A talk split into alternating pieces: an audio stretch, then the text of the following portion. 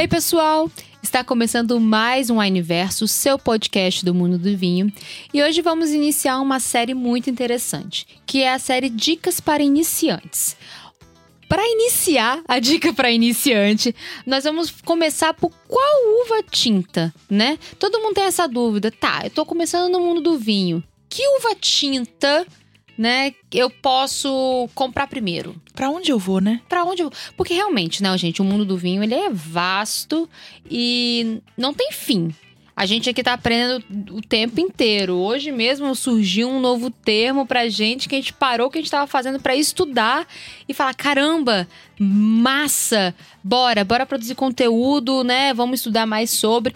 Porque é isso, não tem, não tem fim. É uma, uma vasta possibilidade. E para quem tá começando no mundo do vinho, esse tanto de informação assusta. Com certeza. Né? Esse tanto Deixa de informação. você receoso, né? Tipo, será que eu vou tomar vinho mesmo? Será Ai, que eu vou gostar? Meu Deus do céu, é muito, parece complicado demais.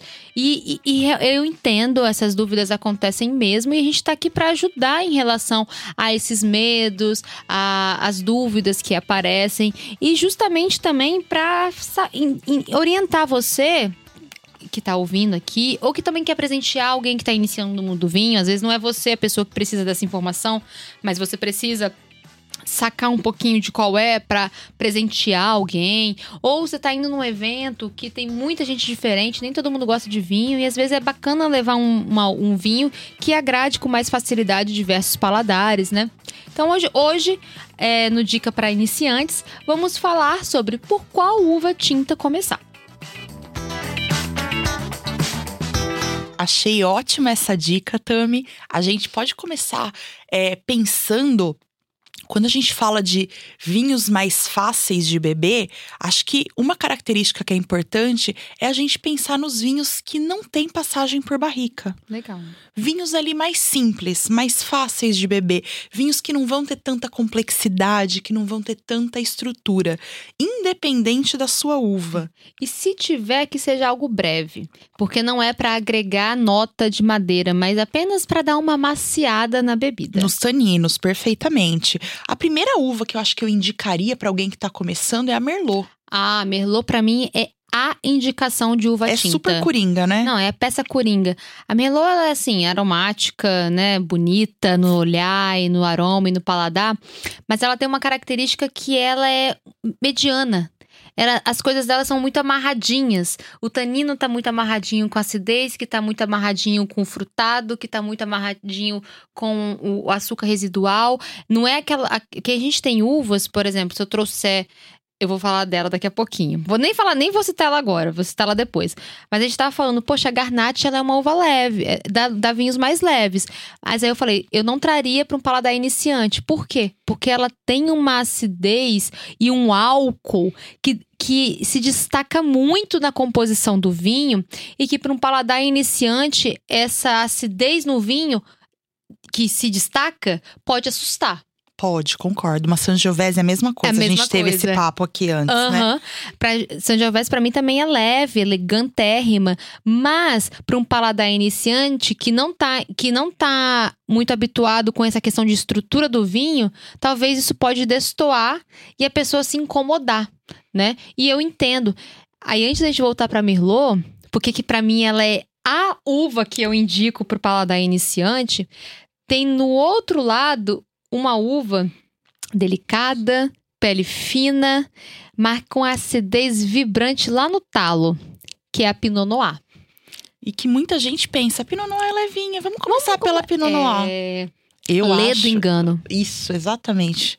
Não Lê acho uma boa engano. dica, pessoal, porque a gente vai ter uma sutileza na Pinot Noir, uma elegância que talvez não saiba ser apreciada por quem está começando no mundo do vinho. Exato. Por simplesmente por falta de conhecimento, por falta de expansão de paladar, por não entender a proposta da Pinot Noir.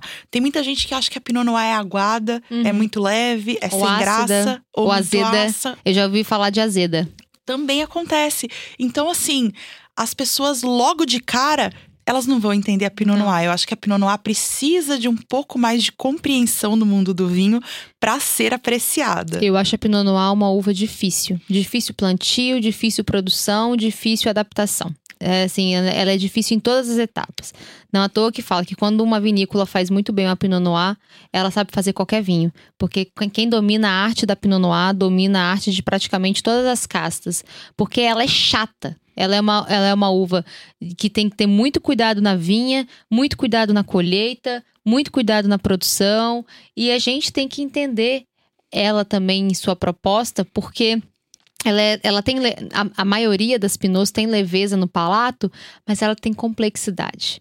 Então, não é só porque ela é leve e elegante que ela é fácil de beber. Então, para você que está iniciando no mundo do vinho, não tô falando que você não vai gostar, não. Você pode, inclusive, pelo amor de Deus, pode ser seu amor à primeira vista, né? Não tô falando isso. Mas, no geral, Pinot Noir assusta paladares iniciantes. É muito particular, né? É. Acho que é, é, é, mais interessante a gente começar pelo macro. Uhum. Então, uvas ali que são mais comuns, que são fáceis de achar e que a gente vai ter que não vão chamar tanta atenção, que não vão se destacar muito uhum. por, por é, nuances diferenciadas, como a gente está falando da Merlot e que sejam também é, fáceis de compreender no paladar. É, e a Merlot, gente, para mim, honestamente, ela ganha nesse aspecto, porque ela tem uma bomba de frutado, ela tem uma concentração frutada muito grande, ela tem taninos médios, acidez média, corpo médio, geralmente. Né? Ela é toda amarradinha. Toda equilibrada. Toda equilibradinha. E é claro, ai, vai ter merlot super complexos, óbvio. Se a gente for para Bordeaux ali, né, a gente vai ter sim. Óbvio, tá.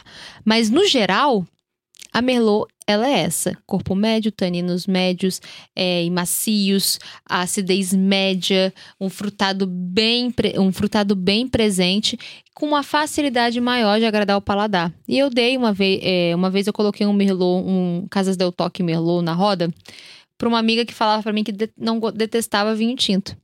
E ela amou Merlot. Então, Você assim. Vê e ela eh, detestava mesmo, ela não bebia vinho tinto. Ela só, ela assim, bebia espumante no máximo, mas o vinho tinto ela nunca ia. E o, e o Merlot, ela falou: Nossa, o que, que é isso? Não amarrou minha boca, é frutadinho. E era um Merlot, um Casas Del Toque, maravilhoso. Foi uma porta de entrada. Foi uma porque porta... a partir disso ela vai conseguir expandir o paladar dela. Hum.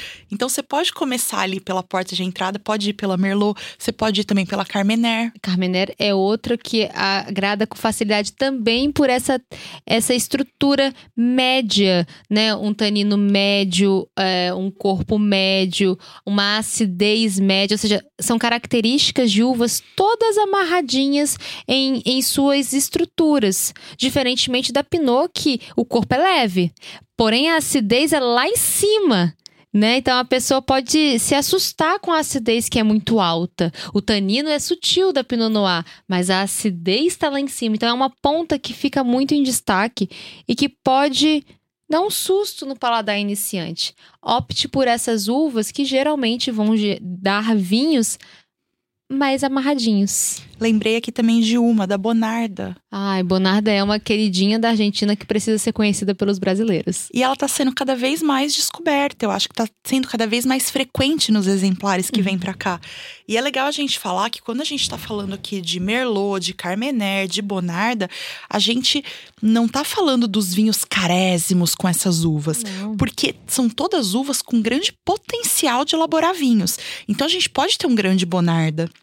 Inclusive, a gente tem, né? A gente tem, inclusive, né? Nem pode ter. A gente tem grandes Bonardas, a gente tem grandes Carmeners, tem grandes Merlots, mas a gente tá falando aqui das linhas de entrada, dos vinhos mais fáceis, dos vinhos que têm um custo-benefício excelente, que são mais em conta e que entregam uma qualidade muito boa. Uhum. Como a gente falou, normalmente sem passagem de barrica ou com uma breve passagem de barrica.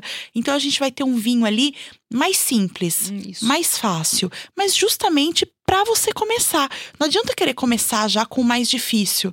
Você pode assustar seu paladar. E não voltar mais, o que é um, uma tristeza. A gente acaba perdendo um consumidor. É. Então é muito importante entender a proposta do consumidor. E você que está começando, ter paciência. se dar essa chance, se dar esse tempo de aos poucos desvendar o mundo do vinho. Não é porque seu amigo toma lá Bordeaux, uhum. que é o Cabernetão, que é o Merlotzão, delicioso, complexo que você vai gostar do Bordeaux. De primeira, talvez não vai ser de primeira. Exatamente. Começa ali com um Merlot chileno, mais leve, um Merlot brasileiro, uhum. mais fácil de beber, que a gente produz ótimos Merlots. Então a gente pode começar por esse um caminho. californiano. Um californiano que macio, vai muito bem. Macio, Super macio. E aos pouquinhos, você vai expandindo o seu paladar. E é bacana, a gente falou da Bonarda agora. E a Bonarda, ela também tem uma acidez um pouco mais vibrante, mas ela tem uma concentração frutada, um tanino sutil e macio que agrada muito paladares, muito, muito, muitos paladares iniciantes. E, e a Bonarda, olha que interessante, ela, mesmo se ela tiver um tempo de passagem por barrica, ela continua leve, ela continua macia, porque é a característica dela, né? Então, vale muito a pena. Bonarda, e Bonarda você pode tomar ali em 14, 15 graus. Aí que brasileiro iniciante vai gostar mesmo, porque a gente está acostumado a sempre gelar muito alguns vinhos. Então a Bonarda deixa você de, de, colocar o vinho a 14, 15 graus e você ainda vai ter uma experiência super agradável com ela, né? Perfeito, Tami.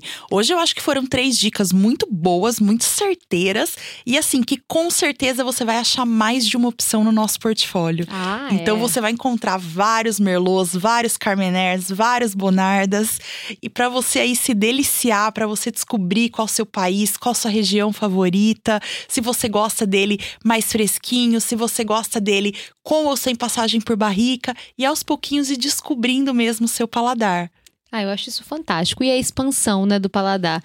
Você pode começar muito bem com um merlot mais simples de entrada e entender que você gosta mesmo de um merlot lá de Lalande de Pomerol, lá, lá na margem direita de Bordeaux, uma, um, um merlot mais concentrado, claro. mais vigoroso. E aí é tudo por expansão, um passinho de cada vez. Mas aí, o importante é você entrar no mundo do vinho e seja muito bem-vindo e muito bem-vinda ao mundo mundo do vinho, que são de várias possibilidades. Lembra que eu falei que as uvas têm potencial de é, elaborar grandes vinhos, o seu paladar também tem potencial uhum. de apreciar esses grandes vinhos. Com certeza. Então, se dê essa Tudo chance, treina, exatamente. Treina. Se dê essa chance, tenha paciência consigo mesmo, vai devagarzinho, mas você com certeza vai aos poucos descobrir coisas maravilhosas do mundo do vinho. Eu concordo super. Má, muito obrigada. Muito obrigada, Tami. Pessoal, espero que vocês tenham gostado. Conte pra gente se você tem um amigo ou uma amiga, ou alguém querido que está iniciando no mundo do vinho, se receberam bem essas dicas, se você é pessoa que está iniciando no mundo do vinho, se você se essas dicas deram certo para você. E é isso, a gente vai trocando essas informações e a gente vai aprendendo cada vez mais sobre esse imenso mundo que é o mundo do vinho. Um beijão e até a próxima. Thank you.